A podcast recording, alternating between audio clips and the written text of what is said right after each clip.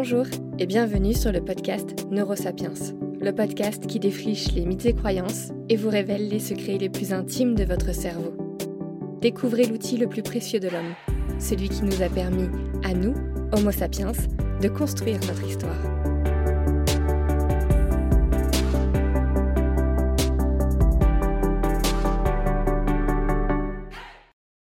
Bonjour et bienvenue dans cet épisode un peu spécial de Neurosapiens, celui où je vous parle des limites des neurosciences. Parce que oui, Neurosapiens, c'est avant tout le podcast dans lequel vous découvrez le fonctionnement de l'extraordinaire machine qu'est le cerveau.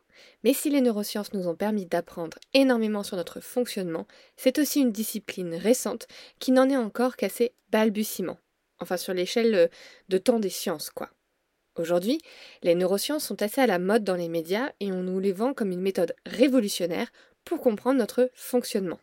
Utiliser les neurosciences pour mieux dormir, pour être plus productif, ou encore pour comprendre pourquoi Lucie se transforme en clé USB à la fin du film. Et ça, je m'en remets toujours pas. Bref, on nous sert des neurosciences un peu à toutes les sauces.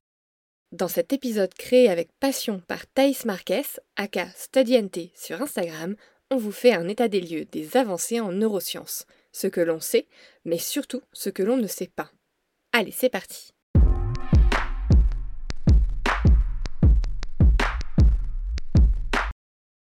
pour commencer, je ne peux pas vraiment vous parler des limites des neurosciences sans définir ce que sont les neurosciences. Donc revoyons un peu les bases. Les neurosciences, c'est en fait l'ensemble des recherches sur le système nerveux, donc le cerveau, mais aussi la moelle épinière et les nerfs. On peut distinguer différents niveaux d'analyse allant du niveau moléculaire, c'est-à-dire comment les neurones échangent des informations grâce à des molécules, au niveau cognitif, c'est-à-dire comment le cerveau donne lieu à des comportements ou même à des pathologies. Donc les neurosciences englobent en fait plein de sous-disciplines comme la biologie, la physiologie, la cognition ou encore la neuropsychologie. Et finalement, les neurosciences, c'est l'ensemble des sciences qui visent à comprendre la structure du cerveau et son fonctionnement. Alors, heureusement qu'il existe autant de disciplines qui s'intéressent au cerveau, parce que c'est un organe si complexe qu'on n'est jamais de trop. Ça m'emmène d'ailleurs à vous parler d'une première limite dans la recherche en neurosciences, la complexité de notre cerveau.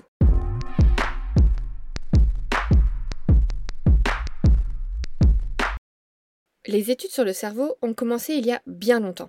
Déjà, au XVIIIe siècle, on se questionnait sur la relation entre le corps et l'esprit, le lien entre le cerveau et le corps, etc. Mais le réel avènement des neurosciences, ce sont les années 90, qu'on baptisera la décennie du cerveau. À cette époque, beaucoup d'argent, mais genre vraiment beaucoup, est investi dans la recherche en neurosciences. Et cet investissement financier, couplé au développement de la neuroimagerie, permet des avancées majeures dans le domaine. On découvre par exemple à cette époque-là que les neurones peuvent se renouveler, alors qu'on pensait que jusque-là, les pertes de neurones étaient définitives.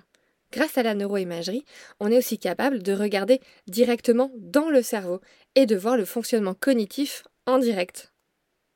Sauf que finalement, 30 ans plus tard, on se pose un peu toujours les mêmes questions sur le cerveau et son fonctionnement. Quels sont les liens entre le corps et le cerveau, entre les émotions et la cognition?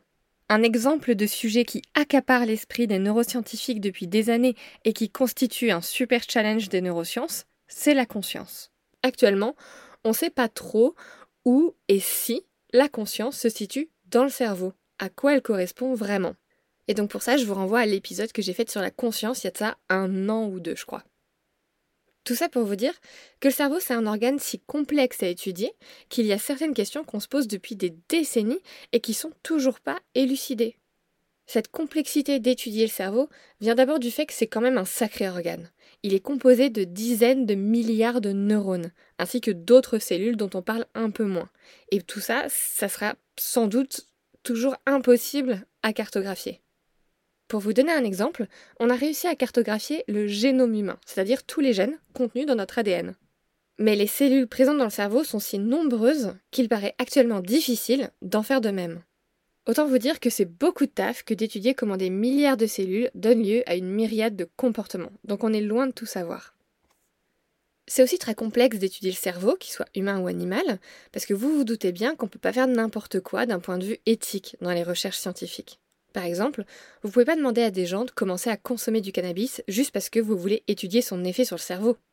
Alors, c'est un exemple qui est un peu grossier, je sais, mais il y a beaucoup d'autres situations dans lesquelles les recherches sont à juste titre limitées.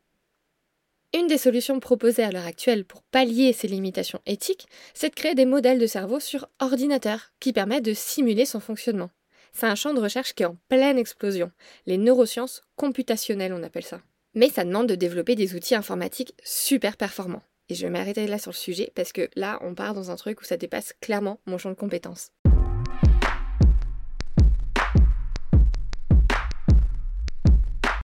Bon, maintenant que je vous expliquais à quel point le cerveau c'est un organe stylé et mystérieux, on rentre un peu plus dans le dur, et moins sexy d'ailleurs, du sujet. La guerre des chapelles entre sous-disciplines des neurosciences. Comme je vous le disais en intro, les neurosciences, c'est plein de sous-disciplines qui, à elles toutes, étudient la structure et le fonctionnement du cerveau, de l'échelle moléculaire à l'échelle comportementale. Alors, dans un monde idéal, les recherches seraient multidisciplinaires et permettraient de lier les connaissances en physiologie, en biologie, en neuroimagerie, etc. Et ça donnerait lieu à des études transdisciplinaires, c'est-à-dire super complètes. Dans la réalité des faits, les sous-disciplines des neurosciences sont très compartimentées. Chacune de ces sous-disciplines des neurosciences a ses propres journaux scientifiques, ses propres congrès, ses propres méthodes d'étude, et la communication entre chaque est quand même très difficile. Ça limite finalement cette ambition de lier la compréhension de la structure du cerveau et de son fonctionnement. Toutefois, ces études qui allient toutes les disciplines sont de plus en plus valorisées un gigantesque projet appelé le Human Brain Project, ou projet cerveau humain pour ceux qui n'aiment pas quand je parle anglais. Euh, c'est un projet qui a duré de 2013 à 2023 et il avait pour objectif de rapprocher les chercheuses et les chercheurs des labos de plein de sous-disciplines des neurosciences et de générer des études vraiment multidisciplinaires où toutes les connaissances se croisaient et se complétaient. On espère donc avec ça que ça va générer plus de communication dans les années à venir, permettant de croiser toutes ces disciplines et donc d'en apprendre encore plus sur le cerveau.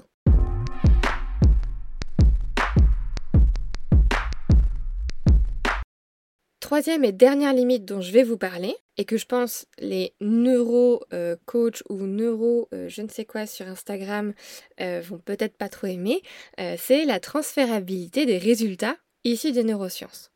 C'est-à-dire à quel point est-ce que les résultats qu'on trouve dans les études scientifiques sont applicables à la réalité? Je vous le disais en début d'épisode, les neurosciences sont assez à la mode. Les neurosciences pour mieux apprendre, mieux manger, mieux dormir, etc. En bref, la recherche en neurosciences change notre vie. Mais, parce qu'il y a un mais, beaucoup de chercheurs et de chercheuses pointent du doigt le manque de transférabilité de ces connaissances issues des recherches en neurosciences à des situations de la vie quotidienne et on va en voir deux exemples. Premièrement, on va voir l'application des neurosciences à notre compréhension de l'esprit. Dans les années 80-90, la neuroimagerie a permis une avancée majeure, la possibilité de rendre visible le fonctionnement cognitif en direct. Dit comme ça aujourd'hui ça paraît peu, mais à l'époque c'était vraiment quelque chose de très fou. Par exemple, si je mets une personne dans une IRM et que je lui demande de lire un texte, alors je verrai s'allumer, entre guillemets, hein, dans son cerveau, les régions dédiées à la lecture. Alors génial, me direz-vous, on peut relier ce qui se passe dans notre esprit et le fonctionnement du cerveau. Pourtant, de nombreux chercheurs et chercheuses pointent du doigt le manque de transférabilité qui découle des recherches en neurosciences. La raison principale, c'est que ces études sont faites dans des laboratoires et donc sont très contrôlées pour éviter les biais donc suite à ça, est-ce qu'on peut vraiment comparer les résultats obtenus en laboratoire à la vie quotidienne? Le vécu d'un patient lors d'une étude scientifique est-il le même que dans sa vie de tous les jours? Beaucoup de psychiatres et de psychologues s'inquiètent que l'étude de l'esprit par les neurosciences entraîne un glissement vers le tout biologique, entre guillemets, et donc que l'expérience subjective des patients soit un peu mise de côté qu'en gros on explique tout par ce qui se passe dans le cerveau et qu'on oublie complètement les tenants et aboutissants subjectifs et individuels de chaque personne. Donc, même si les neurosciences nous permettent de mieux comprendre et d'appréhender le fonctionnement cognitif, il est important de ne pas prendre les résultats d'études comme le reflet exact des processus en jeu dans toutes les situations de la vie quotidienne. Un autre domaine dans lequel les neurosciences sont ultra plébiscitées, les apprentissages et l'éducation. comprendre le fonctionnement du cerveau permettrait de mieux apprendre, mais aussi de mieux enseigner, en tout cas en théorie. Dans une récente revue, des chercheurs anglais et canadiens mettent en lumière la difficulté de transférer les connaissances issues des recherches en neurosciences au contexte d'apprentissage en classe. D'abord parce que, comme je l'ai dit précédemment, les recherches sont faites dans des contextes de laboratoire très différents des contextes de classe, donc pas forcément comparables. Il faudrait donc plus d'études de neurosciences dans des conditions qu'on appelle écologiques, c'est-à-dire des conditions qui sont vraiment similaires à la vraie vie, donc c'est-à-dire en classe avec les élèves. Ensuite, parce que la communication entre enseignants et neuroscientifiques est un peu compliquée. Finalement, les enseignants n'auraient pas forcément besoin de connaître les bases théoriques des neurosciences, à la différence des chercheurs, mais plutôt de savoir comment appliquer concrètement ces connaissances en contexte de classe. Et ça, les chercheurs apportent cette connaissance beaucoup moins souvent. Enfin, le dernier point super important à retenir, c'est que les chercheurs, même s'ils plébiscitent l'application des neurosciences à l'apprentissage, rappellent qu'un apprentissage de qualité ne dépend pas que du fonctionnement du cerveau. Les connaissances issues des neurosciences peuvent certes nous aider à améliorer l'attention, la motivation ou bien la mémorisation des élèves, par exemple, mais plein d'autres éléments entrent en jeu dans l'apprentissage, comme les relations sociales, les relations avec les professeurs, le statut socio-économique, ou encore à quel point est-ce que l'élève a accès au matériel scolaire. En conclusion, les neurosciences sont des outils performants ayant pour but de nous aider à comprendre le fonctionnement de notre cerveau. Mais elles ne suffisent pas à elles seules à comprendre et à expliquer le fonctionnement humain. Je voulais terminer cet épisode en vous rappelant que les neurosciences sont un domaine de recherche ultra récent et que malgré les limites dont je vous ai parlé, énormément d'avancées sont faites chaque année. Chaque étude contribue petit à petit, même de façon limitée, à une compréhension un peu moins partielle du fonctionnement de notre cerveau les techniques d'analyse n'ont cesse de se développer. Les outils utilisés par les scientifiques se perfectionnent et ce qu'on considère comme vrai aujourd'hui sera sûrement contredit ou au moins amélioré d'ici 10 ans. Mais c'est aussi ça en fait la magie de la science, c'est savoir qu'on n'aura jamais vraiment fait le tour et qu'on pourra toujours s'améliorer. Tout reste à apprendre et entre-temps c'est toujours important d'apporter du doute et de la nuance dans les choses qu'on lit et dans les choses qu'on partage aux gens. Sur ces jolis mots, je vous donne rendez-vous en janvier pour un nouvel épisode Action portant sur la mémoire. Neurosapiens est produit et distribué en collaboration avec l'Acme Productions. Ciao